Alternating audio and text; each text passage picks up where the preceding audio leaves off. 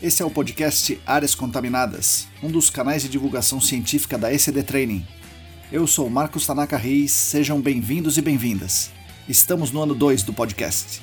Sigam a gente também no YouTube, canal ECD Training, no Instagram, arroba ECD Ambiental, no Telegram, canal Áreas Contaminadas. Assine a nossa newsletter e fiquem conectados. A trilha sonora foi composta pelos escalafobéticos Mauro Tanaka e Guilherme Durão, arroba Azalato Sampa e arroba Guilherme.durão.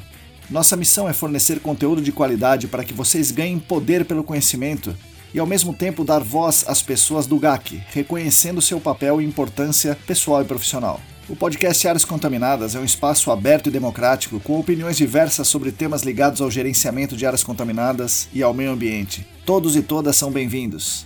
O oferecimento é da ECD Training e dos colaboradores do Apoia-se. A edição é de Lilian Coreiaço Rios.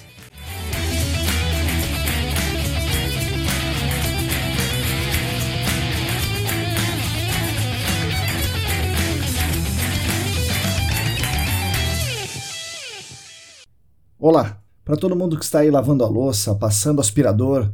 Bom, eu sei que é difícil ouvir o podcast passando aspirador, mas tem gente que faz isso, né? Você que está na estrada fazendo levantamento de entorno do raio de 500 metros. Bom dia, boa tarde, boa noite. Eu sou Marcos Tanaka Riz e esse é o episódio número 99 do podcast Áreas Contaminadas. Ele é o 12 do ano de 2022. O nosso podcast, como vocês sabem, é editado por Lilian Coreia Sorris e oferecido pelos nossos maravilhosos colaboradores do Apoia-se. O podcast Áreas Contaminadas conta com o patrocínio master da Clean Environment Brasil, que comercializa produtos e tecnologias para investigação e remediação de áreas contaminadas. Acesse o site da Clean em www.clean.com.br. Contamos também com os patrocinadores Ouro, o laboratório E-Consulting e a Vapor Solutions, e também com o patrocinador prata, a LabCris Análises Ambientais. Agradeço demais a companhia de todas e todos vocês. É uma grande honra para mim ter vocês aqui conosco, nos cedendo seu valioso tempo, sua valiosa atenção. Como vocês já sabem, os nossos canais são mantidos com a ajuda financeira dos colaboradores financeiros do Apoia-se. Quem quiser e quem puder contribuir financeiramente conosco ajudará a ECD, com certeza, e também ajudará toda a nossa comunidade. Para fazer essa contribuição, é só acessar o site apoia.se barra ecdambiental. É relativamente simples e seguro, você pode escolher como fazer esse eventual pagamento se é com boleto, se é com cartão, etc. A transação é segura como qualquer compra online e mensalmente o Apoia-se faz essa cobrança, sem muita dor de cabeça. Essa semana, agora que passou, tivemos a adesão de mais um colaborador financeiro que optou por permanecer anônimo. Agradecemos demais a sua ajuda. Muito obrigado. Gostaria aqui de deixar público meus agradecimentos aos nossos colaboradores que querem e que podem contribuir com a nossa ideia de compartilhar conhecimento sobre o gerenciamento de áreas contaminadas, meio ambiente, ciências e de construir um mundo melhor e mais justo para todas e todos. Os nossos apoiadores financeiros atualmente são os seguintes: William Taquia, Wagner Rodrigo, Thiago Soares, Tatiana Citolini, Tamara Dias, Sérgio Rocha, Rodrigo Alves, Roberto Costa, Renato Kumamoto, Rafael Godoy, Pedro Astolfi, Paulo Negrão, Mariluz Gomes, Marina Mello, Luciana Vaz, Luana Fernandes, Lilian Puerta, Leandro Oliveira, Leandro Freitas, Larissa Macedo, Juliana Mantovani, Joyce Cruz, José Gustavo Macedo, João Paulo Dantas, Jane Flor, Guilherme Corino, Gilberto Vilas Boas, Geraldo Jaquete, Heitor Gardenal, Felipe Ferreira, Felipe Nareta, Fabiano Rodrigues, Diego Silva, Daiane Teixeira, Cristina Maluf, Calvin Yost, Bruno Bonetti, Bruno Bezerra, Bruno Baltazar, Bruno Fiscuc, Beatriz Lucassac, Augusto Atila Pessoa, Pessoa, Alain Humberto, Alisson Dourado, Ábila de Moraes e mais oito apoiadores anônimos. Muito obrigado a vocês que são os principais responsáveis pela manutenção dos nossos canais de divulgação.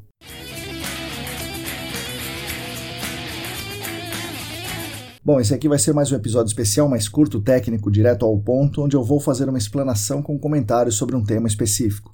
Não custa lembrar, essa é uma ideia de Celine Coutinho e Larissa Macedo.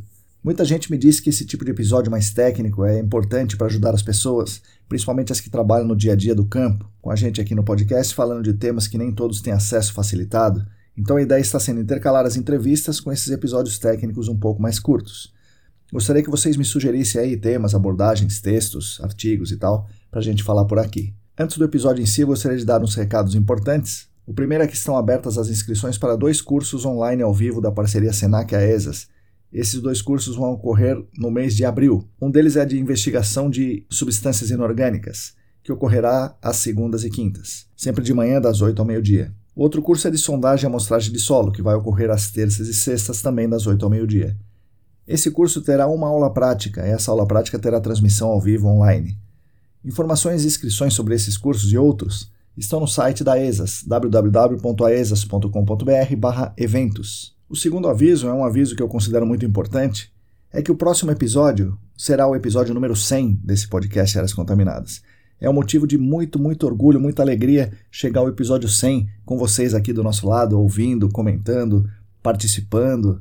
É muito, realmente algo que me enche de orgulho, me enche de alegria e me dá muita motivação para continuar aqui fazendo esse trabalho que eu acho que tem ajudado bastante gente. A ideia desse episódio 100 foi da Jane Flor e ficou assim muito legal. Basicamente será uma entrevista sem censura comigo, né? Eu serei o entrevistado. E essa entrevista será conduzida, foi conduzida, né? Já está gravada foi conduzido de forma magistral pela própria Jane, junto com Diego Silva e o Alain Humberto. Então os três me entrevistaram. Foi uma conversa bem bacana, que eu falo de tudo, né? Falo de tudo um pouco e falo com meus amigos, né? Os três amigos aí, e que são legítimos representantes dos trabalhadores do GAC. Realmente vai ser um episódio bem especial, né? Um especial para nós, especial para meus três amigos. Eu espero que seja especial para vocês também. A Lilian está tendo um belo de um trabalho aí fazendo a edição do episódio, mas ela disse que está ficando legal, eu acredito nela. Bom, é isso aí. Vamos agora ao tema central desse episódio.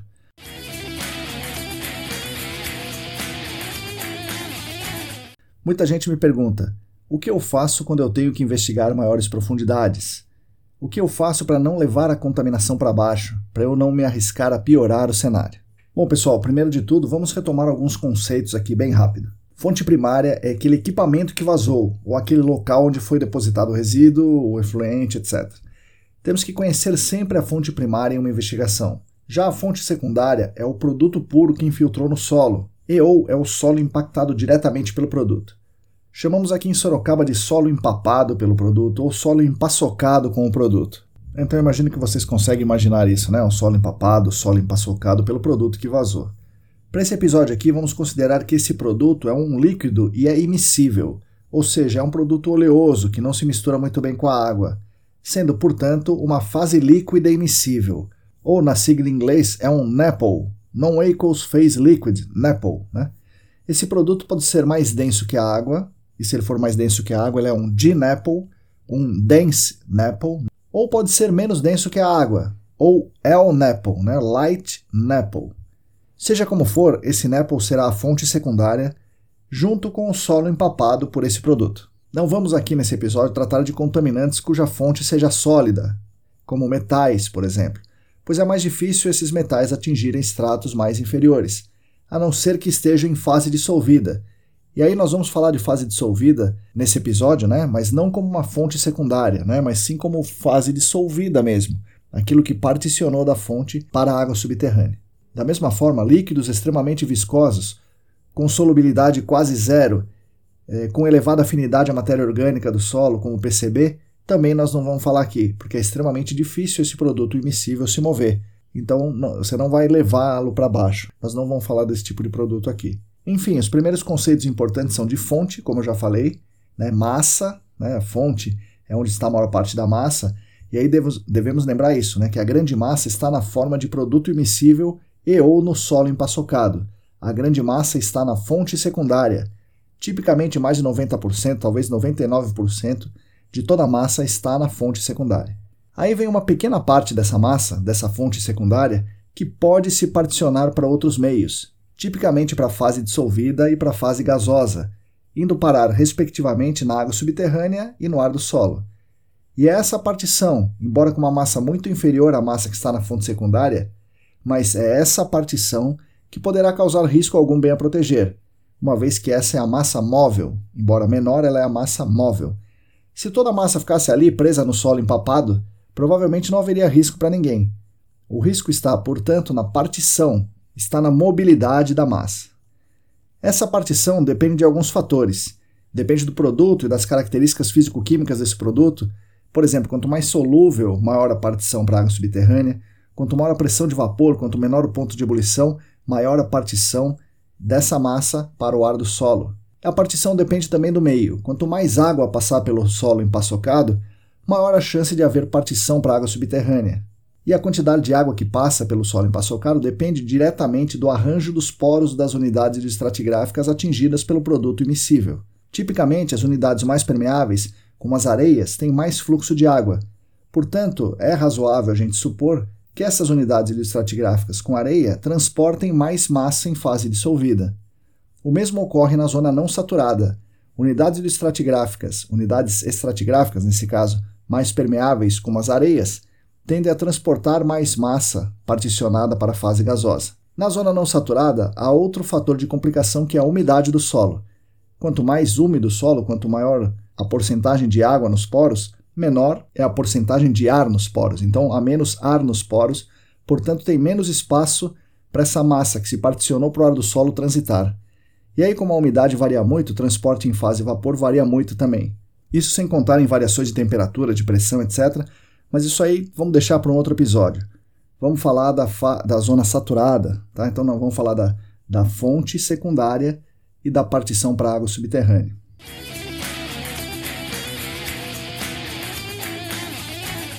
E aí, muito bem, no nosso caso aqui, qual é o grande problema de arrastarmos contaminação para baixo? Essa é a pergunta do episódio. Certamente o pior cenário é nós levarmos o solo empaçocado, aquela fonte secundária que corresponde à maior massa, para uma unidade estratigráfica com muito potencial de fluxo de água e de transporte de contaminantes, e que essa água subterrânea atinja receptores. O caso clássico da grande lambança é levarmos produto imissível, né, um produto imissível, a fonte secundária, para o aquífero fraturado, pois as fraturas conduzem tanto o produto imissível quanto a água, que dissolve esse produto imissível, e ainda são potencialmente exploráveis, ou no caso dos aquíferos, são explotáveis como um aquífero para o consumo humano. Então está feita a confusão. Você leva um contaminante em fase imissível que se particiona, então você tem a fase imissível, a fase que particiona, tudo isso dentro de uma unidade de estratigráfica que atinge muitas pessoas, atinge muitos lugares, né, numa fratura, né, por exemplo, uma fratura de um aquífero fraturado. Como basta uma gota de produto para ter uma concentração em fase dissolvida muitas ordens de grandeza acima do limite de potabilidade, isso vira aquele tremendo problemão. Então nós não queremos isso. Então o que, que nós temos que fazer? Bom, a DD38 já nos dá uma pista importante. A DD38 diz que se houver a possibilidade de existir DNAPL, ou seja, se entre as suas substâncias químicas de interesse estão produtos imissíveis mais densos que a água, como solventes clorados, por exemplo, você não deve fazer perfurações na área fonte que possam arrastar esse DNAPL para estratos inferiores, e que você deve começar fazendo sondagens fora da fonte para reconhecer o meio físico. Ou seja, é o procedimento óbvio, né? Você tem que conhecer muito bem o meio físico sempre. Particularmente numa situação de possível DNAPL, você é obrigado a conhecer muito, muito bem mesmo o meio físico. E aí, o que você está procurando no meio físico? O que você quer saber no meio físico? O que você deve reconhecer no meio físico que vai influenciar na sua investigação depois? Bom, você deve procurar a existência de unidades hidroestratigráficas muito menos permeáveis que as demais, que funcionem como um aquitarde, como um aquiclude, ou popularmente falando, que funcionem como uma camada selante, que está, nesse momento, impedindo a migração vertical do DNAPL que pode estar presente na fonte. Muito bem, se você vai fora da fonte e reconheceu essa camada selante, é razoável esperar que quando você for na fonte, essa camada selante estará presente. Você só não tem certeza de onde, né, de qual profundidade ela está.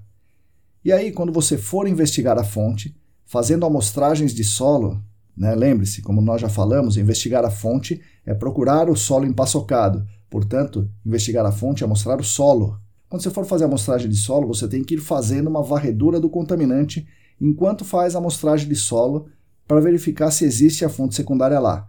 Se existir a fonte secundária lá, você tem que entender a relação dessa fonte com o meio físico. Por exemplo, onde armazena a massa, onde particiona a massa, ao mesmo tempo em que você vê as unidades estratigráficas, identifica e delimita essas unidades estratigráficas. E aí você faz isso incluindo na zona saturada.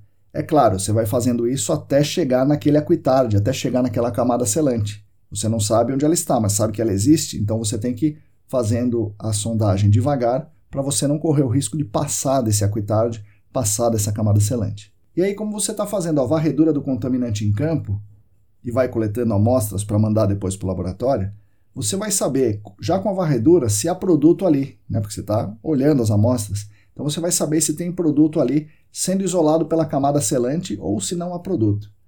E aí você vai tomar as decisões. Se não houver produto ali na camada selante, logo acima da camada selante, maravilha.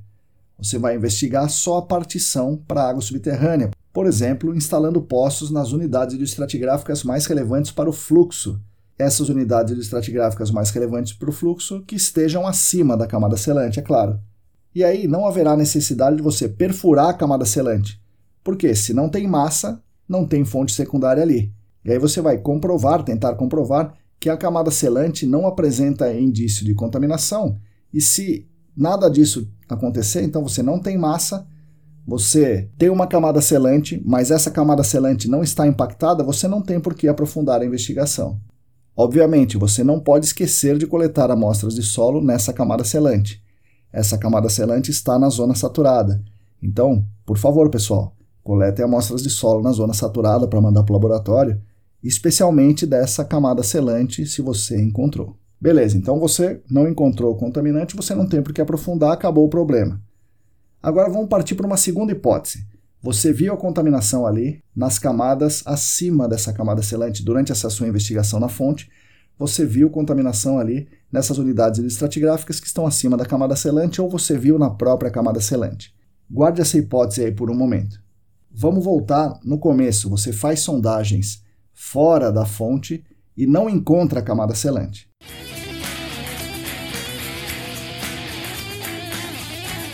Na sondagem fora da fonte, você não viu nenhuma camada selante clara daquelas argilonas bacanas, argilas rijas, famosas na bacia de São Paulo. E aí, o que você vai fazer? Bom, nesse caso você vai investigar a fonte, né, com muito cuidado, e vai avançando a sondagem para amostragem de solo, reconhecendo as unidades estratigráficas e fazendo as varreduras para identificar a contaminação. Em geral, o solo empaçocado e o produto né, vão ficar ali nas zonas de armazenamento, ou nos solos mais finos, como as argilas. Aí, se você se deparar com essa fonte secundária, você achou. Parabéns, né? Pode, nesse caso, descer um pouco a sondagem com muito cuidado e reconhecendo o potencial problema e ver se essa unidade tem uma grande distribuição do seu produto. Porque, na ausência da camada selante, pode ser que o contaminante já tenha descido e aí você não vai agravar o problema. Você pode seguir a sua investigação de certa forma tranquilamente, porque você não tem uma camada selante. Em resumo, se não houver camada selante clara, você vai controlar a sua investigação na fonte com a varredura que você vai estar tá fazendo nessa investigação da fonte. E aí você pode estar tá se perguntando assim, né? Mas espera aí, você não falou em outros episódios que não podia misturar unidades estratigráficas? Por que você está dizendo para avançar a sondagem para amostragem de solo? Né? Você não está misturando as coisas aí? Bom, pessoal, eu falei em outros episódios que não era para misturar as unidades estratigráficas dentro de um posto de monitoramento porque nesse caso esse poço estaria medindo uma média de todas as unidades estratigráficas e poderia levar por dentro do poço que está instalado contaminação particionada em fase dissolvida de uma unidade para outra, além de misturar a condutividade hidráulica de uma com outra, potencial hidráulico e tudo mais.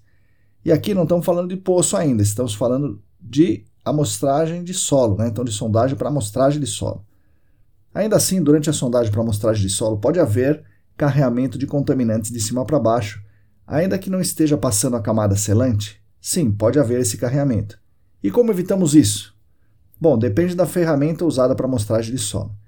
Imagine que você esteja seguindo a norma 16434 certinha, né, de amostragem de solo para substâncias voláteis, e está usando o amostrador liner, né, fazendo a sondagem por cravação contínua ou direct push. Se você está fazendo tudo isso, você pode estar tá fazendo single tube com furo aberto, né, o amostrador de tubo único com furo aberto, amostrador de tubo único revestido por hollow, dual tube, que é o tubo duplo, ou piston sampler, né, o mostrador de pistão. Se for o single tube revestido por hollow, é fácil.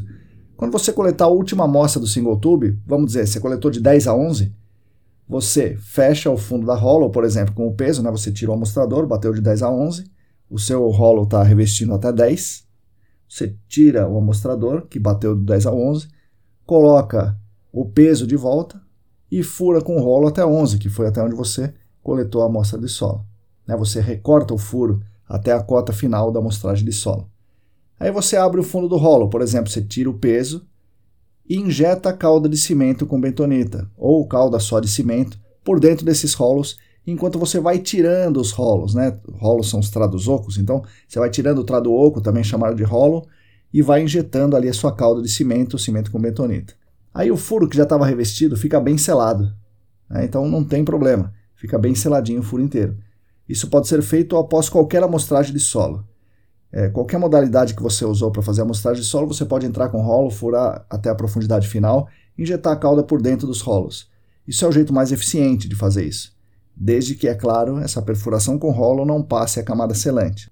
Bom, se você estiver usando o dual tube, você pode, ao final da amostragem, jogar a cauda por dentro da haste externa que revestiu o furo. Né? O dual tube é um tubo externo que reveste e um tubo interno que você tira as amostras. E aí você já está com tudo revestido, injeta a cauda por dentro do revestimento e vai sacando essas hastes externas. E aí é a mesma coisa que o rolo, só que o diâmetro é menor. Né? Se você usou o piston sampler, aí você pode fazer o seguinte, ou você crava novamente o amostrador todo fechado, né? no mesmo exemplo aí, você cravou até 11 metros, você crava de novo o piston sampler fechado até 11 metros, abre o piston sampler, injeta a cauda por dentro do piston sampler e saca toda a composição injetando a cauda, fazendo isso sem liner, é claro. Ou você pode usar aquela história de recortar o furo com rolo depois. É, eu falei do single tube revestido por rolo, do dual tube e do piston sampler. E se você estiver usando single tube com furo aberto? Bom, aí você já fez várias coisas erradas, né? Porque você não, não se deve deixar o furo aberto durante a amostragem de solo. Mas aí, seja como for, você vai ter que recortar com rolo até o final para fazer o selamento com a cauda por dentro dos rolos. E se você vai fazer isso, recortar com rolo, você já devia ter revestido antes, né? Seria mais fácil você ter feito isso. É, então é importante saber. Não use o single tube de furo aberto em nenhuma hipótese, porque isso não permite a coleta de amostras representativas de solo. E se você fez contrado manual e furo aberto? Aí você está com um belo de um problema, né? Você tem que recortar tudo, mas se você usa o trado manual é porque você não tem a rola lá. Né? Aí você furou, deixou o furo aberto com o trado manual, sem revestimento, sem nada, aí você fez uma lambança e vai ser difícil de consertar. Então, não faça isso.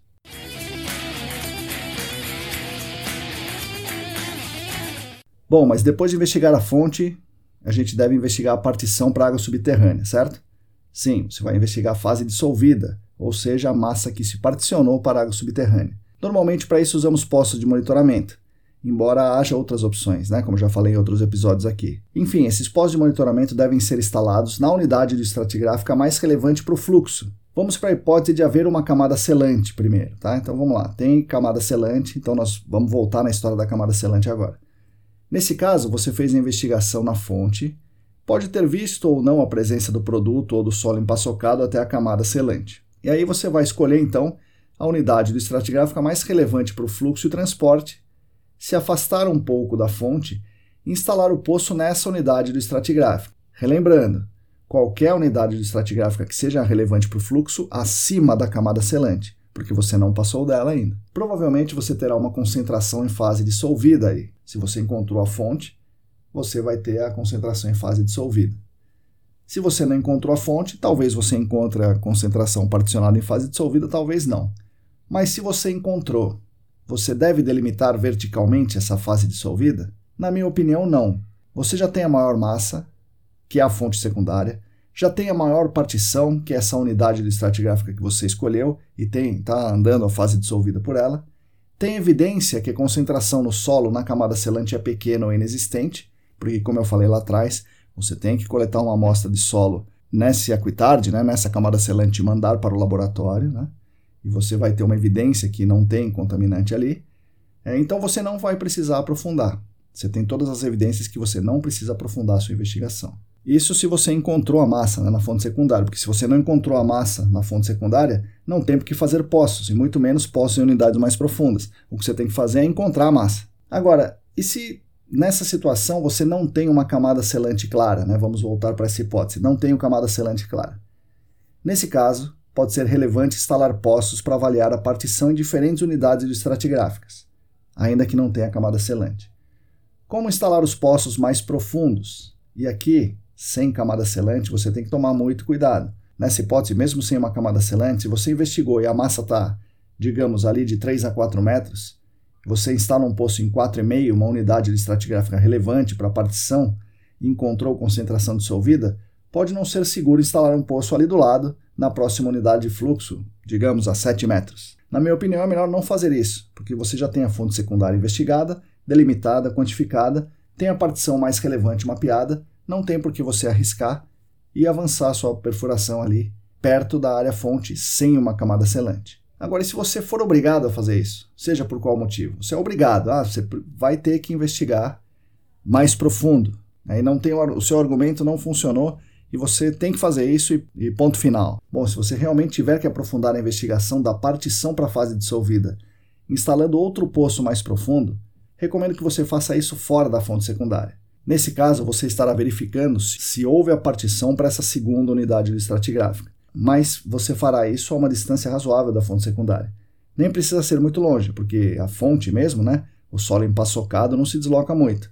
Mas você faz isso distante, garantindo que não passe pelo produto, nem pelo solo empaçocado durante a perfuração desse poço. E aí você vai evitar problemas. E se essa unidade mais profunda está impactada? Bom, se ela estiver impactada e não houver camada selante, você tem que explicar essa partição e entender com mais detalhe o meio físico e a partição na área fonte. Se houver camada selante e ainda assim houver impacto na unidade do estratigráfico inferior, então a massa já migrou para essa unidade já particionou. Então você está, de certa forma, tranquilo, porque você não vai piorar o que já está bagunçado, né?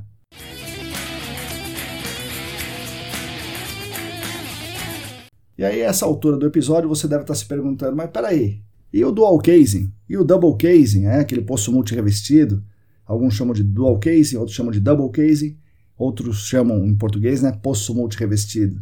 Pois é, tem um caso especial que justifica a instalação de algo desse tipo aí, esse poço aí com duplo revestimento. O caso especial é o seguinte: imagina uma área que exista uma camada selante, que há fonte secundária e a maior parte dessa fonte secundária está logo acima da camada selante, como um pool, né, como um acúmulo de, por exemplo, de DNAPL, né, fase líquida emissível mais densa que a água. Aí a jusante dali tem uma pluma de fase dissolvida que parece ter vindo dessa fonte secundária então deve estar havendo a partição, e essa partição, a jusante dali, atingiu estratos inferiores, mas você não sabe por onde ela passou. Pode, hipoteticamente, ser um mergulho da unidade estratigráfica de fluxo em algum ponto em que não exista a camada selante. Ou pode ser que em algum lugar a camada selante não seja selante. Pode ser que ela esteja fraturada ou seja muito fina, qualquer coisa do tipo. E esse é o caso que justifica você instalar um poço double casing. Né? Repetindo aqui, é double casing, dual casing ou poço multirevestido são sinônimos. Eu vou chamar aqui de double casing, tá?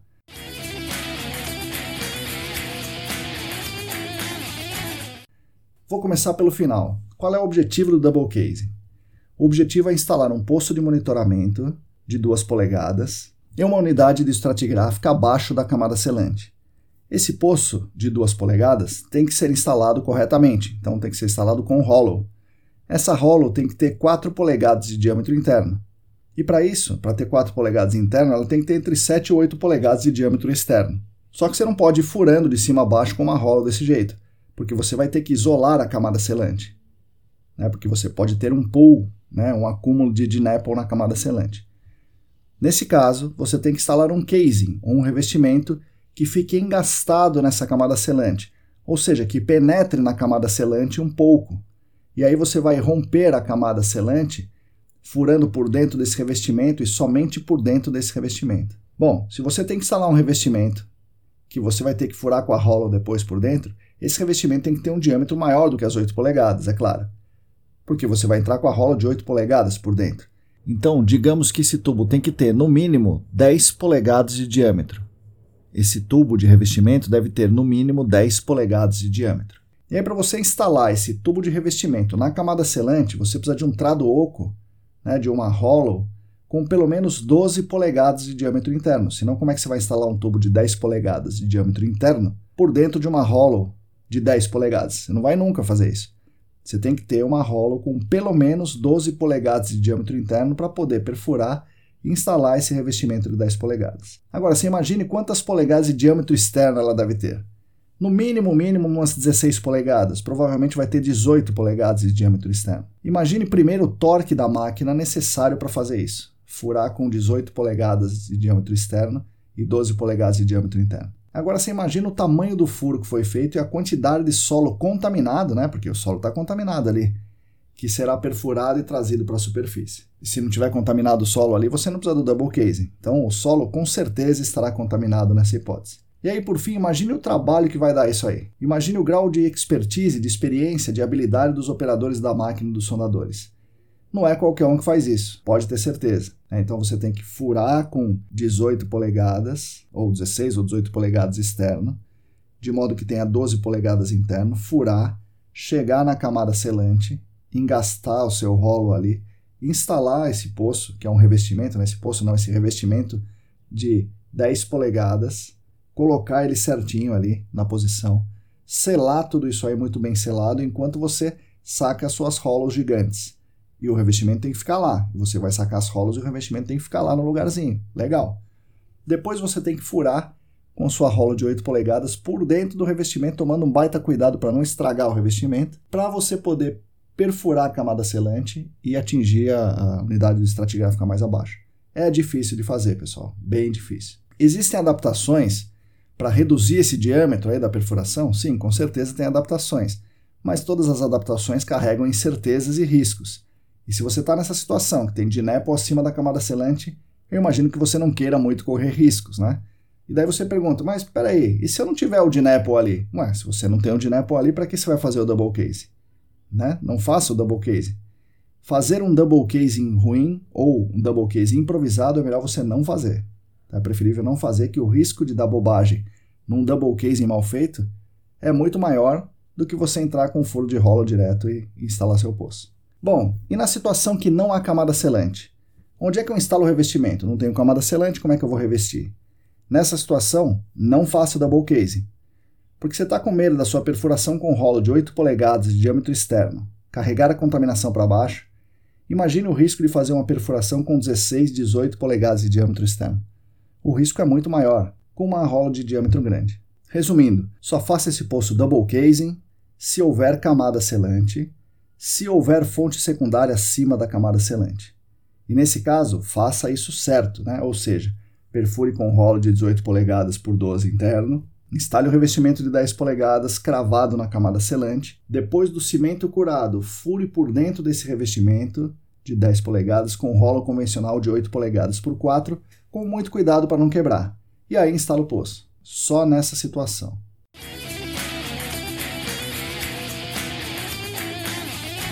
Bom, e se a camada inferior que você quer investigar for a rocha, e tivemos a suspeita que as fraturas, né, que o aquífero fraturado está contaminado.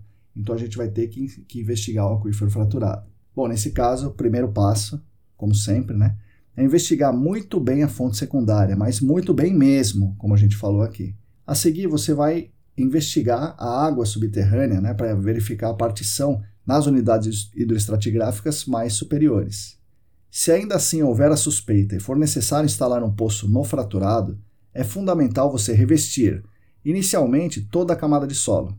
Esse revestimento aí de, de toda a camada de solo pode ter 6 polegadas, então é possível usar rolos de 8 polegadas de diâmetro interno por 12 ou 14 de diâmetro externo. Então não é tão grande, é grande, mas não tão grande. E aí você instala esse revestimento de 6 polegadas até chegar na alteração da rocha, porque mais do que isso você não consegue com rolo. Depois disso que você instalou certinho, você vai usar uma sonda rotativa e descer o revestimento H da sonda rotativa, e o revestimento H da sonda rotativa tem mais ou menos 4 polegadas. Você vai descer esse revestimento por dentro daquele revestimento que você instalou e cravar esse revestimento H na rocha SAN. Então você vai fazer a perfuração com o revestimento, a sapata, tudo, é, passando da, daquela camada de alteração que você instalou, aquele revestimento inicial, entra na rocha SAN, pelo menos meio metro, eu recomendo um metro na rocha SAN, e aí você vai deixar esse revestimento lá perdido. Tá? Você vai deixar o revestimento, vai perder o revestimento, vai perder a sapata. A seguir, você entra com o barrilete HQ, né? barrilete H de pouco menos de 4 polegadas, coletando testemunhos de rocha, para você entender naquele local como estão as fraturas. Quando você encontrar a sua fratura de interesse, aí você instala o poço. Nesse caso, a água entrará no poço somente pela fratura. Todo o resto acima dele está revestido, né? e muito bem revestido com o revestimento que você instalou na, no solo até a rocha alterada, o revestimento que está revestindo toda a rocha alterada, e você está com esse poço somente na rocha sã, somente na fratura. E aí, além da instalação do poço, é ideal você fazer uma avaliação das amostras de rocha, como você faz nas amostras de solo. Avaliar as amostras de rocha para verificar se há contaminação nessas amostras de rocha. E eu não vou explicar aqui como é que faz isso, para isso vocês procurem saber como é feito, né? o método chama método DFN, né? DFN é Discrete Fracture Network. Né? Esse método foi popularizado pela Beth Parker e está muito bem descrito em português nas teses do Paulo Loicasec Lima e da Daphne Pino. Então, vocês podem ler aí sobre o, o método DFN nas teses dos dois e vocês vão entender certinho como é que funciona.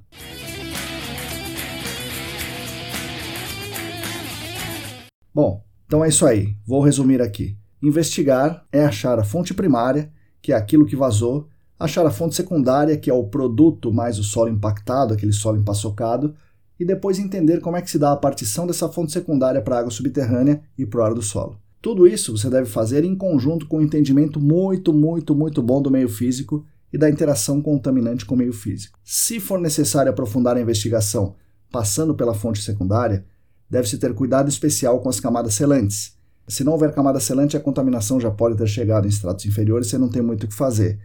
Se houver camada selante, atenção para você não causar a migração do contaminante através da camada selante por sua causa. Se o contaminante for um DNAPL, se você tiver essa fonte identificada, a fonte secundária identificada, se você tiver uma camada selante e se você precisar fazer um poço abaixo dessa camada selante, se você tiver essas quatro condições, aí você deve usar um double casing. Double casing é um revestimento de 12 polegadas instalado por dentro de uma hollow de no mínimo 12 polegadas de diâmetro interno na camada selante e a instalar o poço por dentro desse casing, por dentro desse revestimento. Caso contrário, se você não tiver uma das quatro condições, não use double case. Se, por fim, se você tiver que fazer poços na rocha, você deve revestir a camada de solo, depois deve revestir a camada de alteração da rocha e aí entrar na rocha coletando amostras dessa rocha, né, testemunhos da rocha, para por fim instalar o poço. Basicamente é isso. Espero que eu tenha ajudado vocês nesse episódio aqui.